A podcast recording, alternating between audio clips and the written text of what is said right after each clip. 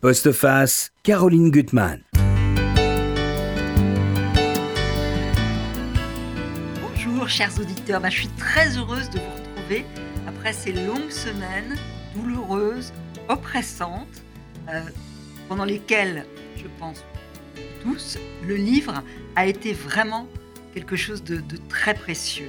Alors bien sûr, il ne faut pas mentir, les livres ne guérissent pas, mais ils consolent, ils protègent, ils nous ouvrent d'autres horizons, ils nous nourrissent de leurs mots et de leurs pensées. Et c'est pour ça que je suis très heureuse pour ce retour de recevoir quelqu'un qui à la fois aime les livres et sait faire partager son enthousiasme, ce qui est rare finalement, et qui adore les mots. Et là, ces mots sonnent très très fort. Amélie Cordonnier, je suis contente de, vous recevoir vraiment pour ce second roman, Un loup quelque part, qui a une force inouïe. Bonjour Caroline. Vraiment. Alors, la première partie de, mon petit euh, résumé sur vous, lectrice généreuse, je crois qu'il faut insister là-dessus. Bon, vous travaillez entre autres euh, dans différents journaux, mais vous aimez faire partager vos amours des livres, euh, que ce soit sur des médias beaucoup plus modernes que ce que je fréquente, Twitter, Instagram, mais vous êtes généreuse dans votre lecture. Ça, je pense que vos, vos consoeurs, confrères doivent vous en être reconnaissants, cet amour des livres. Et puis là, je trouve que c'est un livre, mais absolument formidable. Je le dis clairement, c'est un livre qu'il faut lire, un livre qui, fait mal par moments, et qui est un livre sur les mots, sur la force des mots, parce que d'ailleurs, comme dans votre premier livre, les mots ont parfois des doubles sens, des triples sens, et ce qu'il faut pour être bien avec son identité, c'est trouver vraiment le, bon sens du mot. Et votre personnage principal, qui est une femme désespérée, parce qu'on va l'apprendre pour de multiples raisons, elle ne peut pas aimer son second enfant, Alban, qui a cinq mois, et c'est plus que de ne pas l'aimer, elle va le rejeter jusqu'à ce que ce rejet devienne de la folie. Alors elle dit de la dinguerie. Et vous analysez la chute de cette femme alors que tout devrait lui sourire, mais parce qu'elle creuse, elle cherche son identité, elle s'accroche aux mots alors qu'elle ne dit pas les choses. Les mots lui restent au travers de la Et, on est dans une espèce de, poussée d'angoisse. C'est vrai que moi j'ai eu le souffle coupé avec ce livre. Et Seconde observation, votre premier livre qui s'appelait Tranché, je trouve que vous avez vraiment l'art d'aller regarder des choses qui font mal et qu'on ne voit pas. Tranché, c'était en, gros une femme qui, sous l'emprise d'un homme qu'elle aime, va tout accepter de lui, même les pires choses. Et là, ce, rejet d'un enfant, et, pourquoi euh, Vous voyez tout, vous, rien ne vous échappe dans votre description, aussi bien la réaction de, de, notre héroïne, que de sa fille, que du père. Tout est vu. Tout est vu au scalpel. En fait, c'est vrai que ce qui m'intéresse, c'est l'intimité de la famille, ce qui se passe euh, dans la maison chauffée une fois la porte fermée. Mhm. Et donc, dans Tranché, comme vous l'avez très bien dit, Caroline, euh, j'avais voulu raconter l'histoire d'un amour ravagé par les mots. C'était dans l'histoire d'un mhm. couple face à la violence verbale. Mhm. Et cette fois-ci, j'avais envie de parler du désamour d'une mère pour son enfant parce que je trouve que c'est un tabou en fait. On fait comme mhm. si euh, l'amour maternel allait de soi, mais euh, quelle mère n'a pas un jour euh, eu peur que son enfant ne lui ressemble pas? Quelle mère n'a pas un jour eu peur de ne pas réussir à aimer son enfant? Il me semble que l'amour maternel ne va pas de soi, mais est-ce qu'on ose le dire au fond? Non, il faut le cacher. Alors d'ailleurs, ce que vous montrez très bien dès le départ, c'est que votre héroïne, parce qu'il faut le noter ici, elle n'a pas de nom. Elle n'a ni prénom ni nom. Et c'est très important parce qu'elle ne sait pas où elle est. Elle est dans une absence totale. On verra aussi parce qu'elle a perdu sa mère à l'âge de 10 ans. Et, elle n'a pas d'identité. Son identité, en tout cas, va se fracasser avec les révélations qu'on va avoir dans, le livre. Et donc, c'est quelqu'un qui, apparemment, les apparences aussi sont très importantes et les masques aussi. Tout va bien. C'est une professeure de lettres. Elle a 35 ans. Elle a une fille, Esther, qu'elle adore. Elle n'a jamais eu aucun mal à, aimer, euh, sa première fille ni à s'en occuper. Et, c'était important pour moi que ça soit le deuxième enfant pour lequel ça arrive. Et donc cette petite fille est parfaite, elle fait du violon, elle est une petite mère pour son petit frère, le mari Vincent est charmant. On comprend, et là aussi vous êtes très subtil, que ce mari vient d'une une grande famille bourgeoise, et on va comprendre aussi dans le livre, c'est une autre partie que j'ai trouvée très subtile, qu'elle vient, elle, d'un autre milieu et qu'elle ne le dit pas. Il y a beaucoup de choses qu'elle ne dit pas et que son père, qui est un homme extraordinaire, qui lui a donné de la tendresse, c'est un homme qui n'avait pas d'argent, qui était pauvre et que c'est l'amour qu'il lui a donné qui a, qui a fait les deux s'en sortir.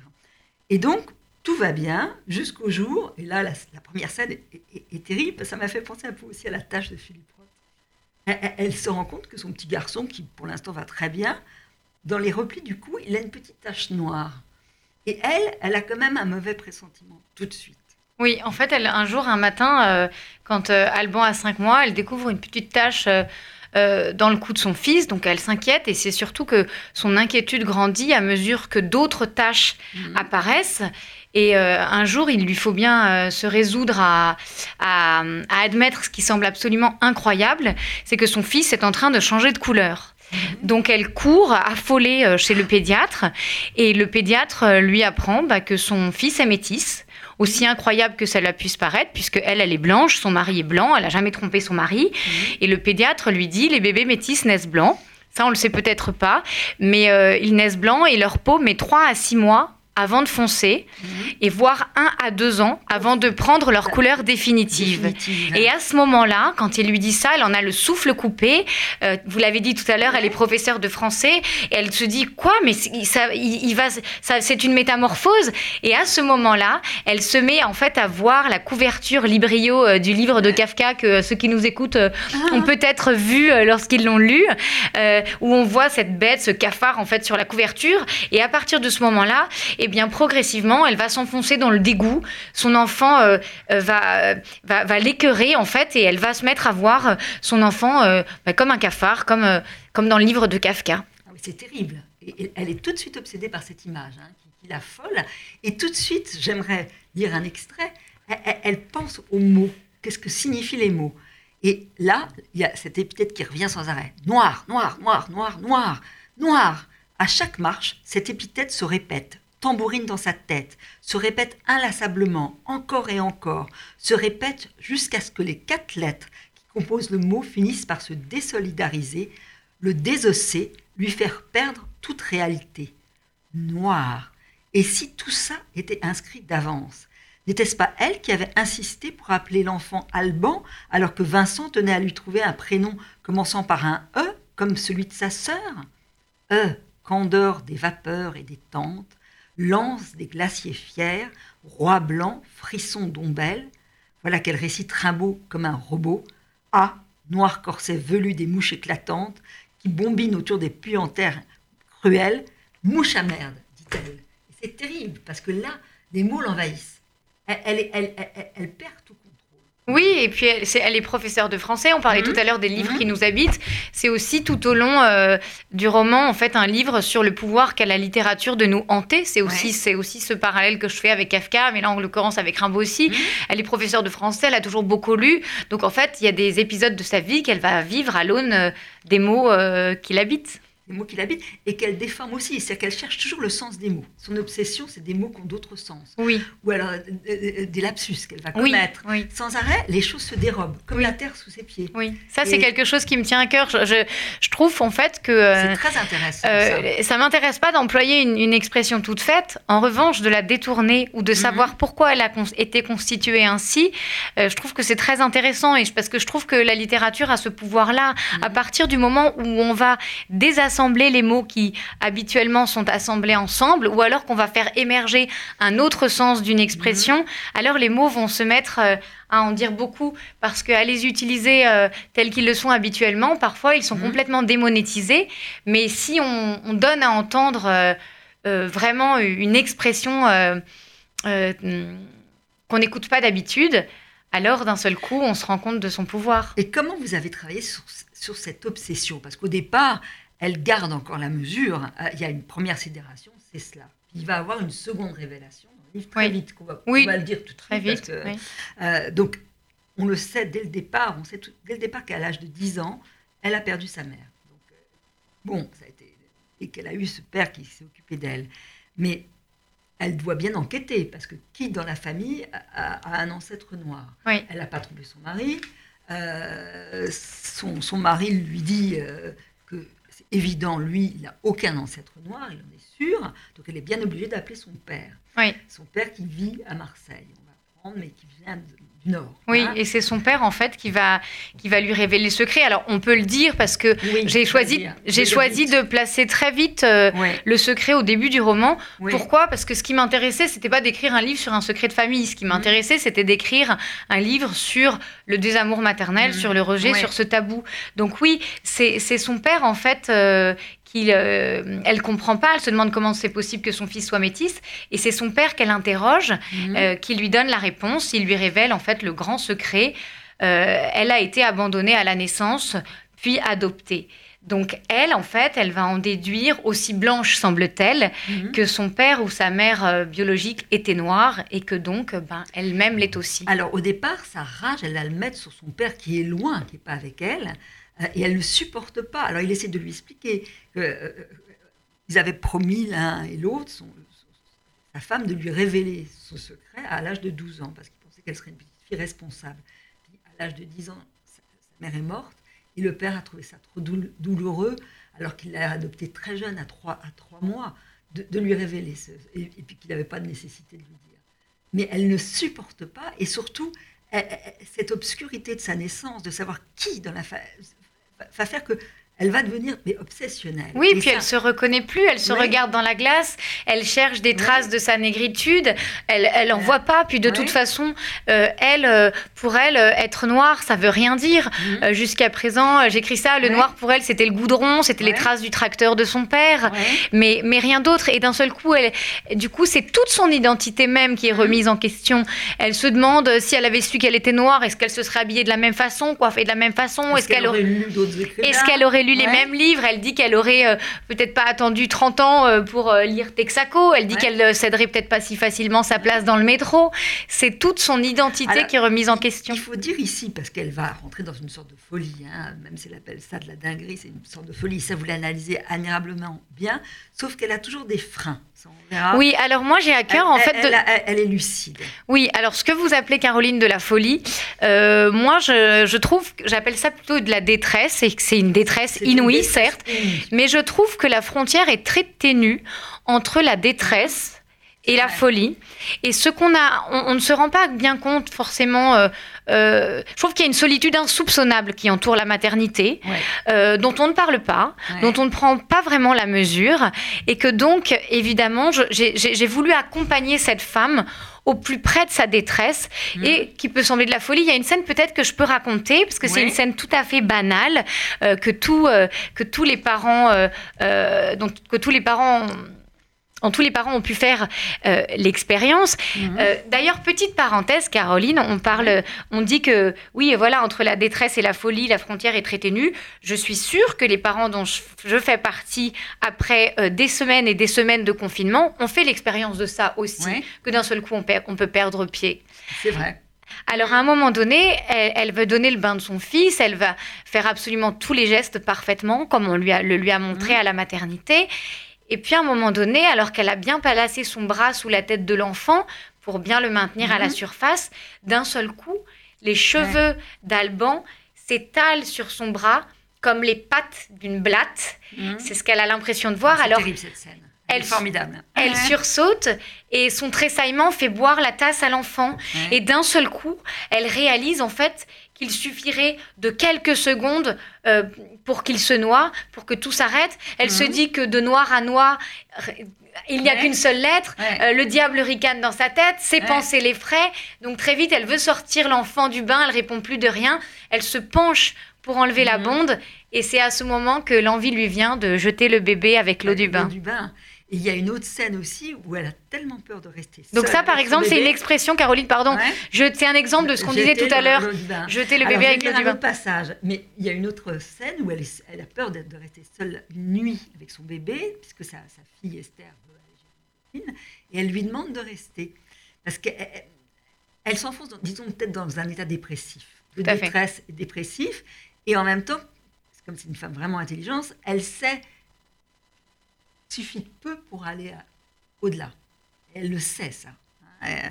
Alors, elle, est donc dans son obsession de, ce bébé qui va se métamorphoser. C'est vrai que c'est extrêmement troublant de se dire qu'on a un enfant, puisqu'on lui dit que c'est une petite tache euh, au bout du doigt qui, donne la couleur définitive de l'enfant, mais elle le voit sans arrêt, avec le dos qui change, avec... Et, sa folie. Et, et, là, elle est sur le site de rencontre qu'elle non, c'est pas un site de rencontre. Non, en fait, elle traîne. Comme elle ne sait pas de combien de temps elle dispose avant la métamorphose, elle, savoir. elle se dit que d'autres doivent avoir la question. Donc, elle va sur des sites, de, enfin des forums, où discutent des mamans d'enfants métis. Alors, je vous lis. Et chacune de décrire la couleur actuelle de son bébé. Peau foncée, yeux verts, cheveux lisses, peau et yeux marrons, peau claire, cheveux crépus, crépus yeux noirs, café au lait, cheveux blonds, cheveux frisés, peau dorée, yeux bleus, peau caramel, peau noire mais châtain, yeux gris, peau cuivrée, cette litanie infinie, assortie d'émojis, lui file le tournis. Je vais un peu plus loin. Plusieurs mères se demandent quelle sera sa couleur finale. Et ça, ça la rend malade, parce que trois fois elle lit mal, croit voir solution finale. Comment diable est-il possible? Qu'est-ce qui lui arrive? Un frisson lui parcourt les chines, ses dents claquent dans l'obscurité, comme un volet mal fixé.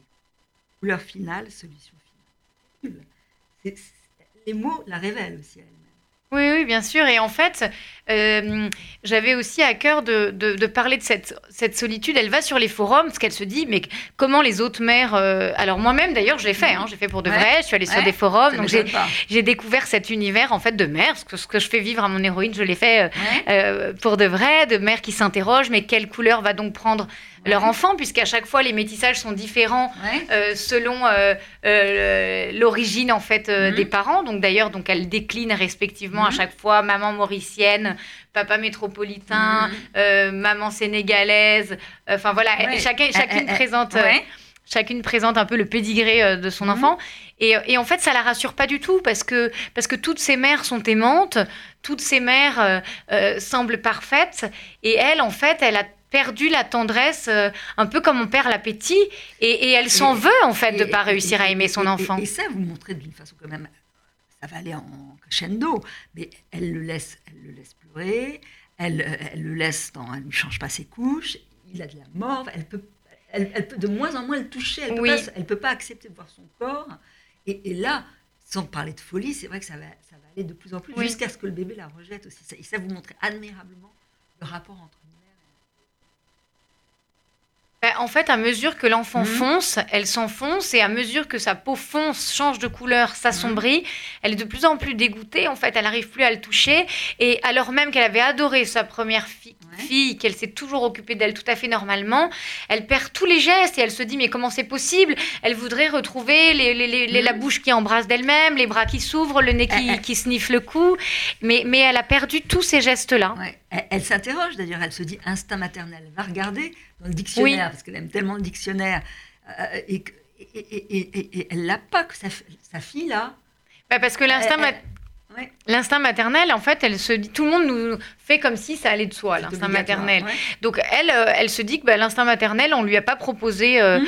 euh, à la conception, ni même, ni même après. Donc elle se demande, mais qu'est-ce que c'est? Mais c'est vrai mmh. ou juste qu'est-ce que c'est? Alors l'instinct de nutrition, elle voit très bien ce que c'est. L'instinct de succion, elle voit très bien ce que c'est. L'instinct de domination aussi. L'instinct de copulation aussi, elle voit très bien. Mmh. Mais l'instinct maternel, au juste, qu'est-ce que c'est?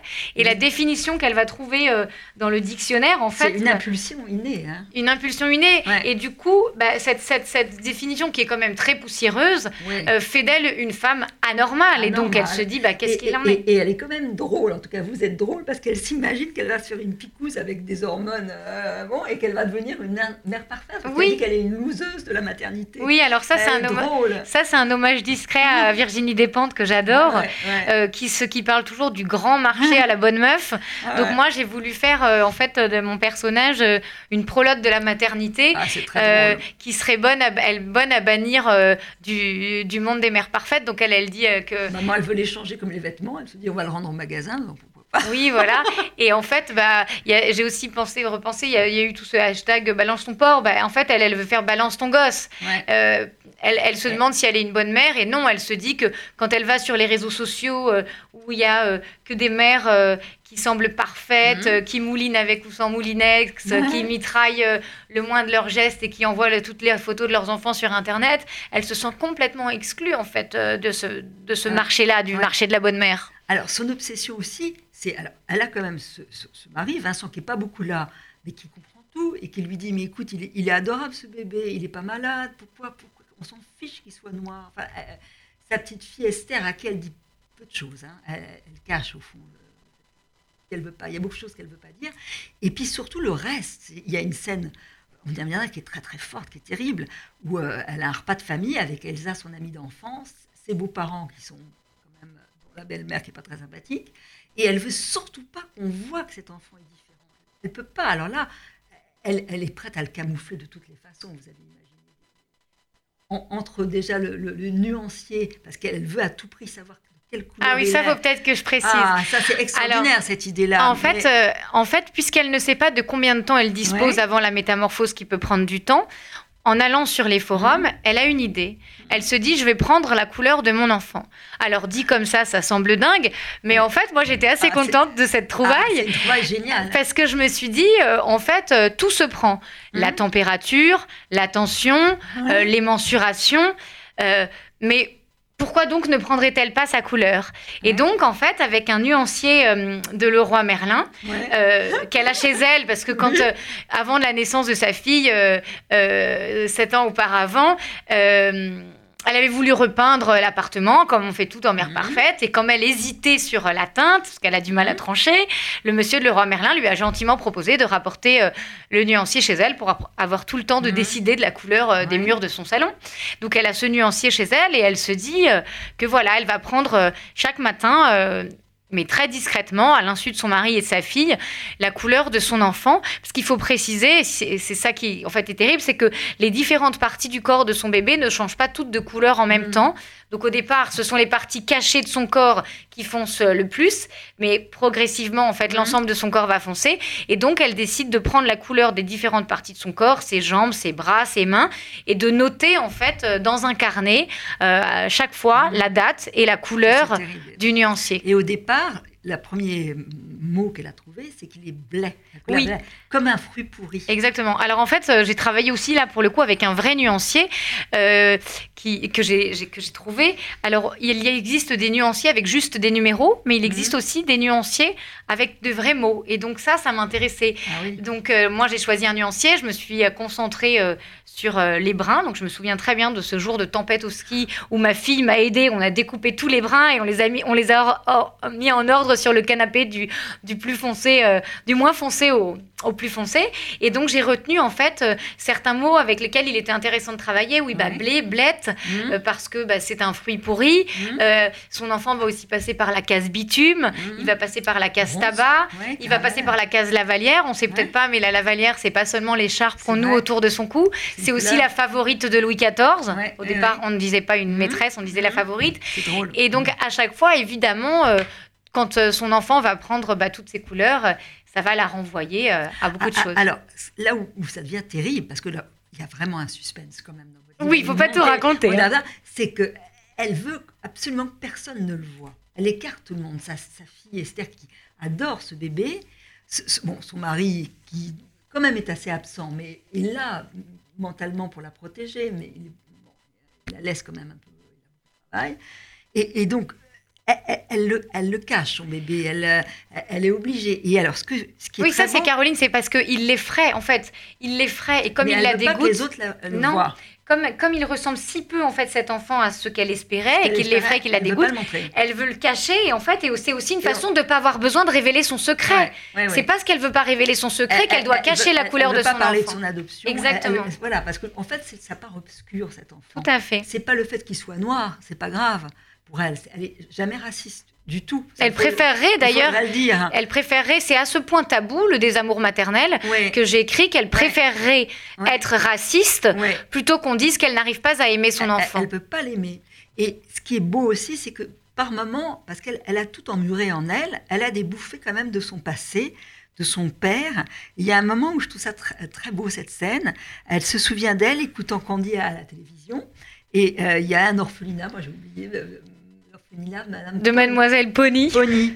Et, et, et, elle se souvient aussi des, expressions de son père qui lui disait Ah, ben là, tout va à, volo. Et que quand elle était petite, à volo, elle avait vraiment l'impression que c'était un pauvre veau qui est en train de se noyer. Et elle se dit qu'en fait, c'est sa situation actuelle. C'est-à-dire qu'elle est en train de se noyer et elle a personne pour l'aider. Personne à qui elle peut dire quoi que ce soit. Euh, et là aussi, j'ai trouvé ça aussi très beau dans votre livre, c'est que tout doucement, puisque ce père, elle, elle le rejette, elle met toute sa rage contre lui. Pour lui, il est finalement le coupable. Mais parce que en fait, ça, on en fait quand même l'expérience assez fréquemment. Quand mm. quelqu'un nous a menti ou nous a caché une vérité pendant des années, on lui en veut évidemment. Il y a du mm. ressentiment au départ. Et au fond, toute cette part d'elle, dont visiblement elle doit pas, elle doit pas parler. Enfin, ça lui revient, ça lui revient de ce père qui était un homme modeste, qui vivait de sa pêche, hein, et qui, pour pas la laisser toute seule, l'emmenait sur son bateau, ça c'est magnifique, qui la coiffe, il y a des scènes magnifiques, parce qu'elle a des longs cheveux, et, c'est un, taiseux, comme au fond, d'une certaine façon, elle peut l'être, là, sans dire, et que quand elle était petite, eh ben, elle lui disait tout, le nom de ses amoureux, il était une mère aussi, elle lui offrait les, nouilles, et, elle se souvient de plein de petits détails sur le fait que comment il, économisait, parce qu'il voulait pas montrer l'argent. Donc dans les supermarchés, il était avec sa calculette pour pas acheter Nutella, mais pour acheter un autre pot qui lui fasse plaisir, qu'elle se rende pas compte qu'ils n'avaient pas d'argent. Et aussi son statut social. Et là aussi, c'est très fort parce qu'elle va arriver à Là. Et tout d'un coup, elle se rend compte que son père, bah, finalement, il, avait peut-être des, gestes qui n'étaient pas élégants à table euh, et qu'il est le choc social est là. Oui, il, a, comblé ça avec la tendresse et l'amour. C'est un personnage merveilleux, je trouve. Son oui, et du coup, c'est aussi pour ça ah. qu'elle culpabilise aussi de pas aimer, réussir à aimer son enfant, mm. parce que euh, elle se dit que bon bah l'instinct maternel, euh, elle n'a pas forcément l'impression qu'il existe. En tout cas, s'il existe, son père, lui, il l'avait, et elle se sent pas du tout à la hauteur, euh, mm. à la hauteur de son père. Et alors cette expression qui m'amuse beaucoup, on dit toujours, il lui arrive pas à la cheville, et donc elle, elle lui, elle a l'impression de même pas arriver à la hauteur du gros orteil de son père, parce que il a, il l'a tellement su l'aimer qu'elle un seigneur, son père, d'une certaine façon, je trouve. Il a quelque chose d'un seigneur. Parce qu'elle le voit aussi, bah, il a vieilli, il est fourbu, il a quand même porté plein de, de cajots. Enfin, c'était très lourd son métier. Donc, il a les rotules, il marche mal. Enfin, et il est quand même, euh, voilà, il est là pour elle. Il l'aime profondément. Et ça, bon, euh, c'est cette partie-là qui a fait qu'elle a basculé. De pas s'en rendre compte tout de suite. Je pense. Hein. Et ça, je trouve ça très beau. Donc, je trouve que vous tissez dans le roman avec tous les personnages, que ça soit sa fille Esther qui comprend plein de choses. Hein. Elle les dit pas, mais elle les enfants voient tout. Elle voit tout. Euh, que Vincent, qui je trouve vraiment un, brave garçon, en tout cas un, garçon super, hein. et surtout son père. Je trouve que c'est un des personnages clés du, du roman, c'est ce, père qui est là et qui. Alors, je voudrais, on va pas, on va, certainement pas dire la, la, fin et comment ça va se. Mais j'aimerais lire un passage qui est aussi encore sur les mots, parce que elle va faire une promenade avec son père dans une autre région, hein, qui, est très très belle. D'ailleurs, vous la connaissez bien Oui, euh, oui, bien sûr. C'est en Provence. En Provence, voilà. Et euh, donc, ils sont tous ensemble. Et là, on a l'impression que finalement, les mots s'adaptent à, ses sentiments et, tout d'un coup, les mots sont justes. Elle est près du village de Castillon, dans le sentier des Ocres. Ouais, ça a l'air très beau, ça. Hein. Il y a des carrières, c'est ça? Oui. Ah, ça doit être très très beau. Esther est scotchée, sa fille. Elle aurait beau mélanger ses pinceaux, elle peinerait à colorier ce Colorado. Ce spectacle les ravit et les rapproche. C'est comme si le panorama refusait de se soumettre, inventait une nouvelle palette, se faisait un point d'honneur à faire déborder les couleurs, à glisser de l'or dans tous les pigments. Le voilà safran, saumon, vermillon, rose bonbon, fuchsia par endroits, cuivre à outre, le site vire au vermeil, aux violines ou à l'aubergine, méprise la grenadine et prend des reflets alcoolisés, lit de vin, Bordeaux et prune. C'est un paysage sanguin qu'elle connaît bien, une terre en colère, rouge de haine, qui s'enflamme pour un rien, un carmin qui pique çà et là des pins impertinents. Ces vallons Rubicon en jettent plein la vue aux visiteurs, les aguichent comme une odalisque alanguie à la croupe rebondie. Leur carnation lui semble indéfinissable, semblable aux lèvres de Vincent, qui embrasse toutes les nuances, grenat, incarnat, magenta, nacara. C'est un cocktail de cassis, de groseilles, de fraises et de framboises. C'est le rouge cramoisi de la honte qui empourpre les punissent dont elle fait partie, le rouge de la tomate écarlate, de l'écrevisse qui en pince pour le soleil et se retrouve Marie d'avoir trop flirté avec lui. Je ne continue pas, mais c'est magnifique cette page-là. Elle est magnifique parce qu'elle comprend ses sentiments, elle comprend tout ce qu'elle a, tout ce qu'elle a ressenti. D'un coup. Oui, oui, voilà, en fait. Euh, les mots, elle a trouvé les mots. Le, paysage, euh, les couleurs l'inondent comme un chagrin, en fait. Mhm. D'un seul coup, euh, dans ce paysage qui prend toutes les nuances de rouge, eh ben, il résonne en elle qui a tant de mal à accepter le noir.